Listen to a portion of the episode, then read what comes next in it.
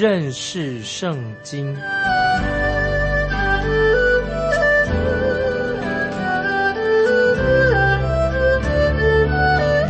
认识上帝的话，把上帝的话带到全世界。本节目是由认识圣经机构和环球广播电台联合制作，欢迎收听。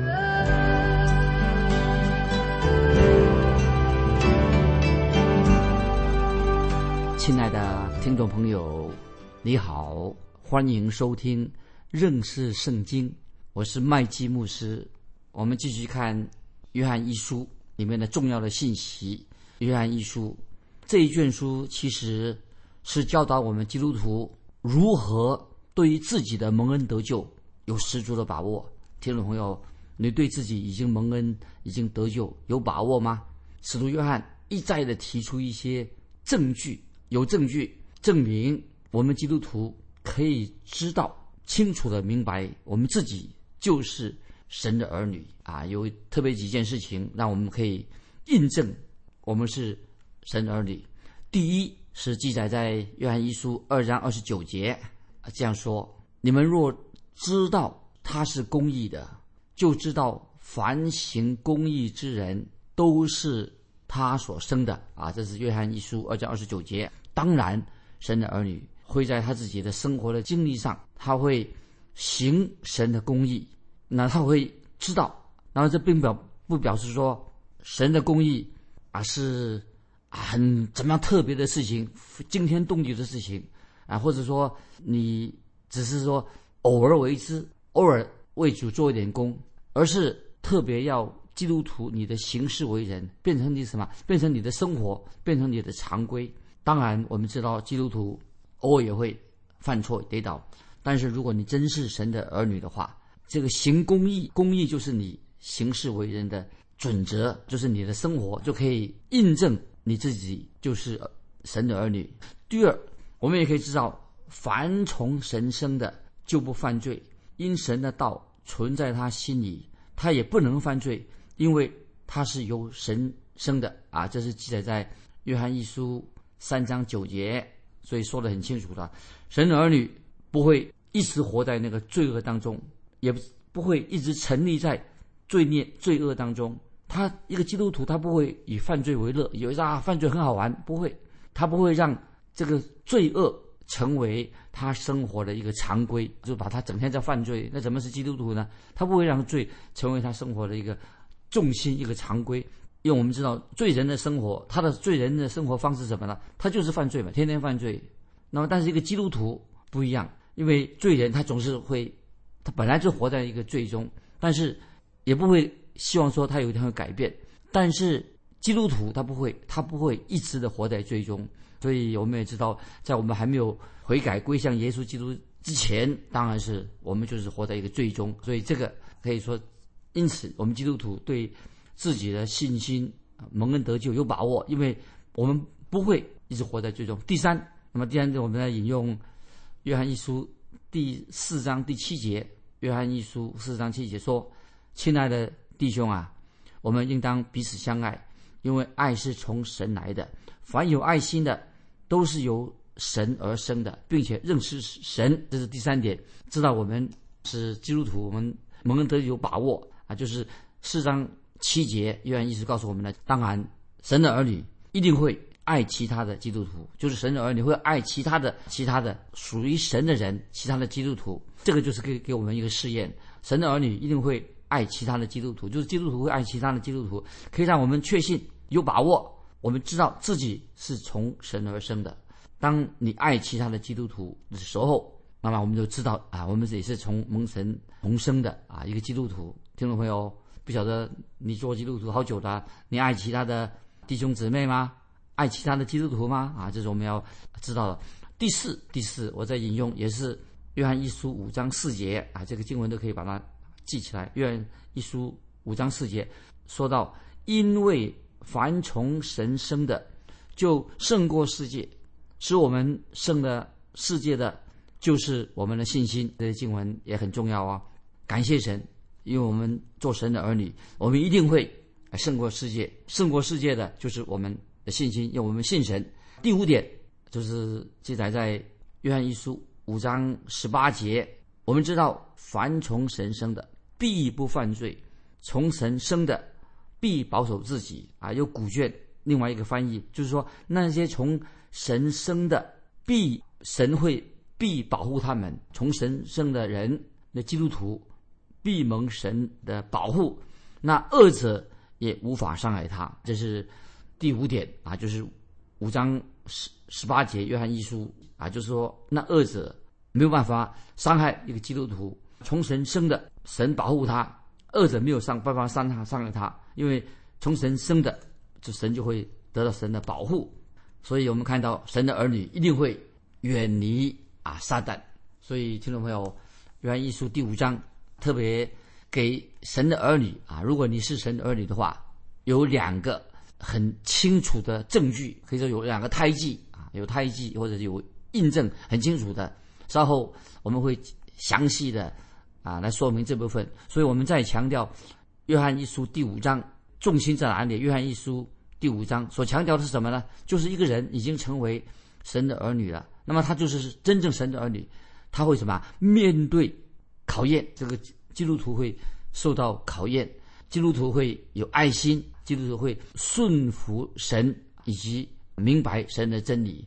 所以，听众朋友，没有人。能够对这些，没有人会用这些来跟基督徒作对，所以我们知道爱心、顺服、真理，这是基督徒对基督徒是一个试验神真正的儿女，所以我们不怕啊，人向我们挑战啊，跟我们作对，所以爱心、顺服、真理就是神自己儿女的一个印记在他身上啊。现在我们来继续看看约翰一书第五章的本文，我们现在进到第二节。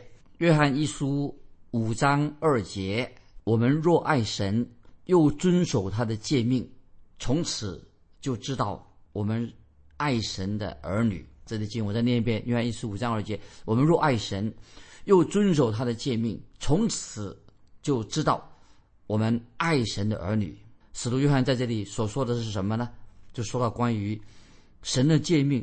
那神的诫命到底是什么事？还是？神的诫命呢？就我所理解的，这里所说的诫命，不是指旧约的律法，而是指主耶稣基督他在世上的时候所吩咐门徒要遵行的。所以是主耶稣在世上所吩咐的命令。那么，例如《特撒罗尼迦前书》第五章，我们看到保罗所说的是什么呢？我们看到的不是十条诫命，而是。说到许许多多项，就是关于基督徒应该遵守的命令。《帖所罗尼迦前书》第五章十六节，听众们是很熟悉的，这是我们基督徒要去经历的。说要常常喜乐，还说到什么呢？在十七节啊，这举例也是命令，神给我们的命令。十六节说要常常喜乐，十七节呢要基督徒不住的祷告，不住的祷告。新约，我们看到关于神给我们基督徒的命令有二十二项，这么多，所以我们基督徒当然这些以上的所提的这二十二项，以后会慢慢你可以想说，都是我们基督徒应当遵守神的命令，或者说说也许说，这是我们基督徒应该遵守的诫命，神的命令，每一个神的儿女都要遵守这些命令，做回我们。生活的准绳，所以听众朋友，我们基督徒应当知道啊，是神透过使徒还有耶稣所说的很多很多我们应当遵守的命令，所以神的儿女应该心里面很向往、很渴慕来遵守神的命令。听众朋友，不晓得你除了世界以外，还有想到神叫他自己的儿女应该渴慕如何来遵守。这些神给我们的命令，我们继续看《约翰一书》第五章三节。《约翰一书》五章三节说：“我们遵守神的诫命，这就是爱他的，并且他的诫命不是难守的啊！”这些经文，听众朋友，常常我们会不会把遵守诫命、遵守神的命令啊，当成一个重担？《约翰一书》五五章三节怎么说呢？我们遵守神的诫命，这就是爱他的，并且他的诫命不是难守的。所以按照我们读这个经文，这个字面的解释，翻译说不是难守的什么意思？什么叫做不不是难守的？就是不会把神叫我们遵守的诫命、遵守的命令当成什么一个沉重的担子啊！听众朋友，今天我们服侍神、遵守神。神的命令会不会认为说：“哎呦，这很难，好难守啊！这是一个重担压在肩头上。”其实，神给我们的诫命不是难守的，不是一个重担，而不也不是叫非常不容易去遵守的这个诫命，而是这些诫命乃是给那些信耶稣的人、已经重生得救的人遵守的，不是变成一个人啊，一个基督徒身上又加了许多的重担。所以，使徒约翰这里所强调的什么？神的儿女会什么很渴慕、很欢喜遵守啊神给我们命运，基督徒很愿意遵循学习啊来遵守这些诫命，心里都不会觉得这是一个重担，认为说哎呀这难受的不得了，干嘛这么多的啊这个压力压在我们身上？不是的，这不是这个意思。所以约翰一书五章三节说，我们遵守神的诫命，这就是爱神的，并且他的诫命不是难守的。在这里。啊，举一个小小的故事，有个小女孩，她抱着啊一个小朋友啊，这些抱着那个小女孩抱着一个小娃娃，小娃娃一个小孩啊，小小孩。有个妇人看着，哎呦，这个小女孩呀，抱着这个一个小娃娃在她的身上哈。有个妇人看到，就好像很舍不得，她问这个哎小妹妹，抱这个小宝宝会不会太重了？你也是你是还小啊，抱这个小宝宝会不会觉得很重啊？听众朋友。这个小女孩怎么样回答啊？这位妇人呢？她说一点都不重，因为他是我的弟弟啊。为这个小女孩回答的很好，她说不重，我抱了这个，他是我，他是我的弟弟，小弟弟，我抱在把他抱在身上，一点都不觉得重。听众朋友，这什么意思呢？因为如果你为弟兄姊妹做事，主内的弟兄姊妹做事，你帮助他的时候啊，或者你要。关心他的时候啊，你就不会觉得这是一个重担啊，就情况就不一样。所以这里刚才我们读约翰一书五章三节所说的，我们遵守神的诫命，这就是爱他的，并且他的诫命不是难守的。所以遵守神的命令、神的诫命啊，不是变成一个重担的。所以这里重点是什么呢？是因为神爱我们，因为神是爱的源头，因为神的爱在我们里面，所以变成我们的动力。所以我们愿意遵守神的诫命，而且不会把这些诫命啊当成我们的重担。所以听众朋友，你有没有觉得说，哎呀，做个基督徒啊，又要聚会啊，又要组织崇拜，又要奉献啊，又要探访等等，不会把这个遵守神的诫命，不会做神的工，不会把它当成一个重担，而且愿意欢欢喜快乐的遵行啊神的旨意，在我们生命里面。有一个小故事要讲给听众朋友听一下。说到好多年前，有一家的人，他们坐上这个牛车，他们准备要搬家，结果他们就全家人坐上一个牛车，就来到一个小镇，一个小镇上。他们就这个时候就停在一个小镇的一个一个小店啊，一个店铺的门口。那么他们就坐下来了，啊，这家人在从牛车下来，坐在这个小店的门口，跟这个老板，这个小店的老板呐，他们想跟他认识一下，在聊天。那么他们就问这个老板说：“哎，你们这个小镇哈，怎么样啊？你们这个小镇是怎么样一个小镇啊？”那个老板就回答说吧：“那么老板先问他们说，你们是从哪里来的？你们这个牛车啊，到底哈？”你来到我们这个小镇的老板说：“那你你们是从哪里来的啊？你们要去哪里呀？”那么这个这个牛车人就说：“他们啊要搬家啊，要找一个地方搬家啊。”这个意思听不听得懂吧？好，就是停在这个牛车就停在小店的门口，老板要小店老板跟他们聊天，他们就问这个这牛车上的人就问这个这个小镇啊是怎么是什么样一个小镇？那么老板说。那么他就又回问啊，这个这些这个牛车上的人啊，他你们你们从哪里来的？啊？那个牛车上的人就说，啊，就对那个牛车上的人说，我们啊以前住的那个小小镇呢，是一个很好的小镇。我们以前住的那个小镇哦，我们大家都是互相认识的。我们那个小镇以前住的小镇啊，大家都能够彼此互相照顾的，而且我们那个小镇啊，也互相关怀的啊。这个讲的这么好啊，就是讲他，而且他说我们的小镇人呢，他们人那个小镇人实在很好。其实我们实在很不想离开以前那个小镇，但是没有办法，因为我们想往西部，想到西部地方啊去发展。这个时候我们还。虽然我们要往西部走，但是我们还拿不定主意啊，要带要去哪里啊才能够定居下来？那么，所以他就说：“那这个小镇呢？你们这个小镇是怎么样的小镇呢？”啊，听众朋友注意哦，这个小店的这个老板就说了：“他说我们这个小镇呢，哈，会跟你原来那个小镇差不多哦。我们那个小镇会跟你来的那个小镇是一样的，就是跟你们以前来的那个小镇是一样的啊，是一个。”啊，很好的地方，大家能够彼此照顾啊，大家互相认识，比较互相关怀的啊。我们小镇的人都很好啊。那么这个后来他就就听到了啊，那那些坐牛车的人这样就他哦，这样这么好的小镇呐。那么这个坐牛车那个当中的家长啊，他说：“那这样好了，既然是你们这个小镇这么好的话，那我们想哦，我们能不能够来这里定居啊？我们就住在。”我们不要去西部了，我们就住在你这个小镇里面就好了，在你们小镇定居了。于是呢，他们就在那里定居了。于是他们就把这个牛车啊，就拖到啊这个小镇里面。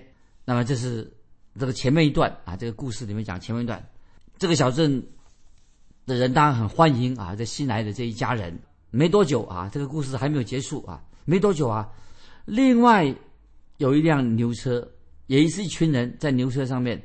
也来到这个小店的门口，来小店的门口，那么这个牛车有停在这个小店的门口，那么这个小店一定是是牛车必经之地。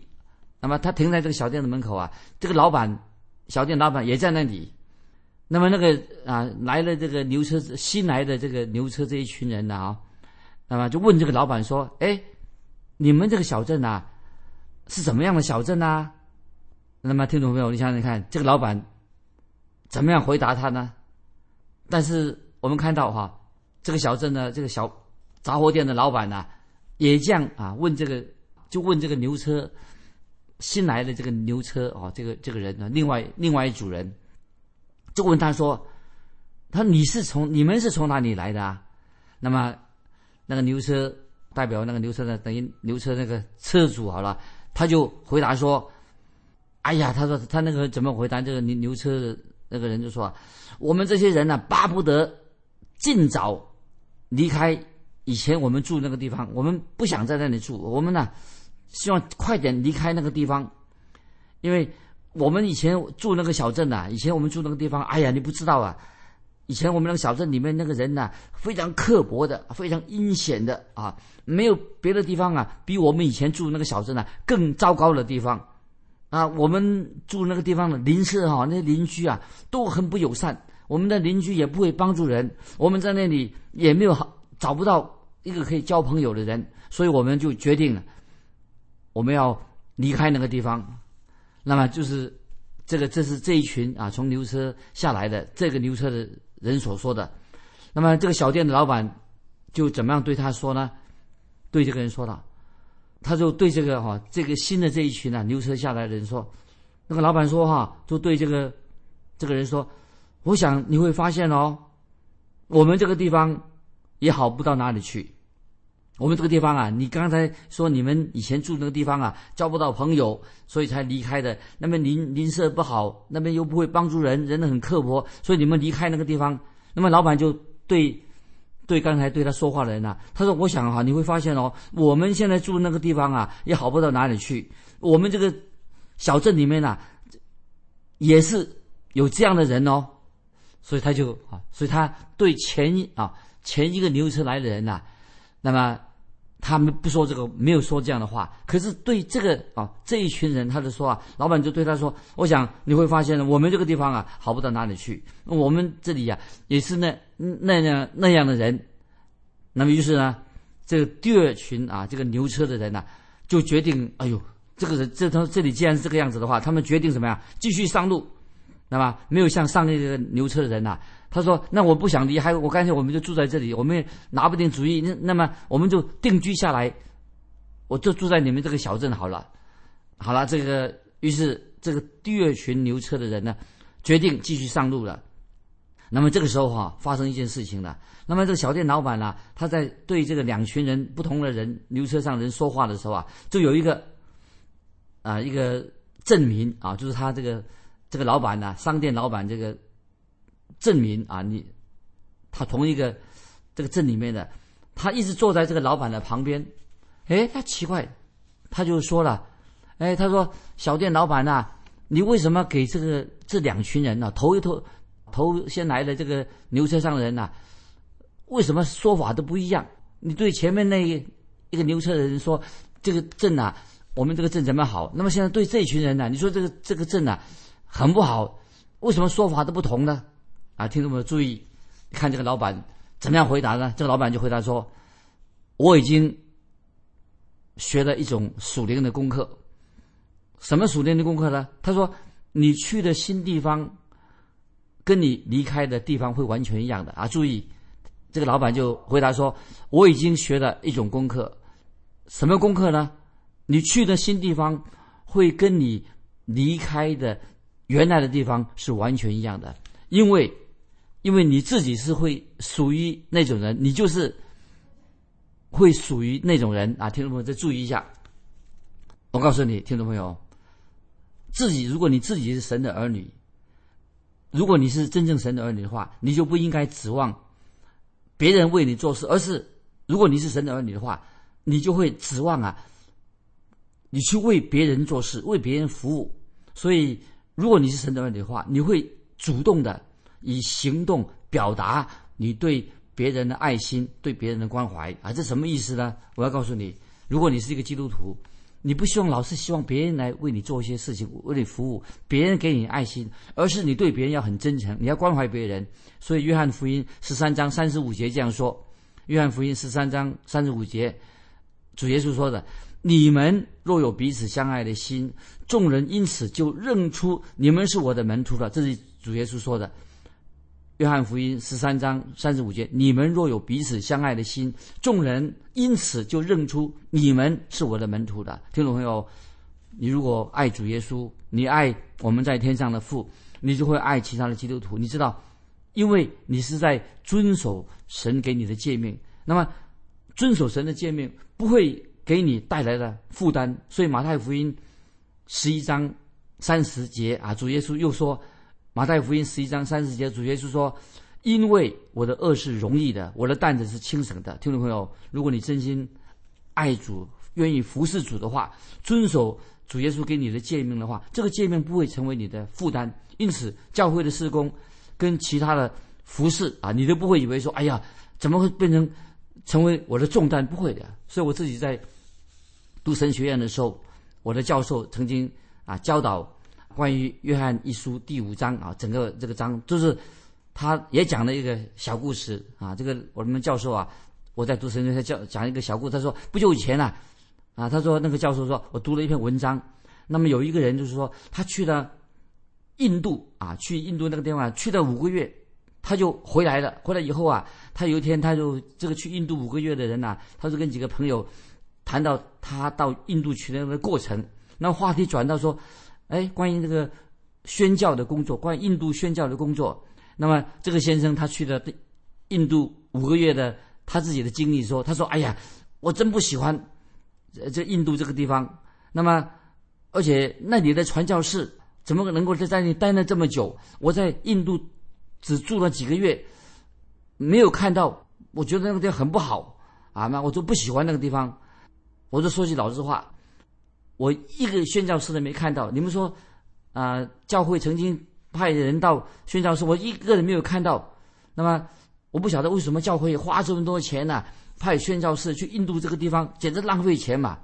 那么这个时候，这个去印度五个月回来，这个人所说的经历啊，这么有旁边有一位老先生很安静的坐在旁边听他讲话，一直没有说话。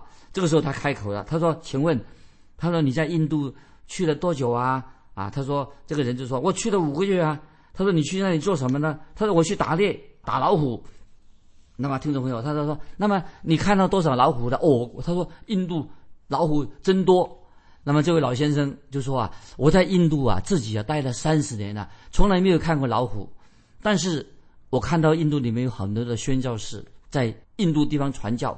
那你去是去印度去打老虎去打猎，当然你看到就是老虎了。我到印度去是去宣传福音去传道，所以我看到有很多的宣教士。所以亲爱的听众朋友，我想。这个重点是在哪里的？听众朋友，你今天在寻找什么？你关心神的事工吗？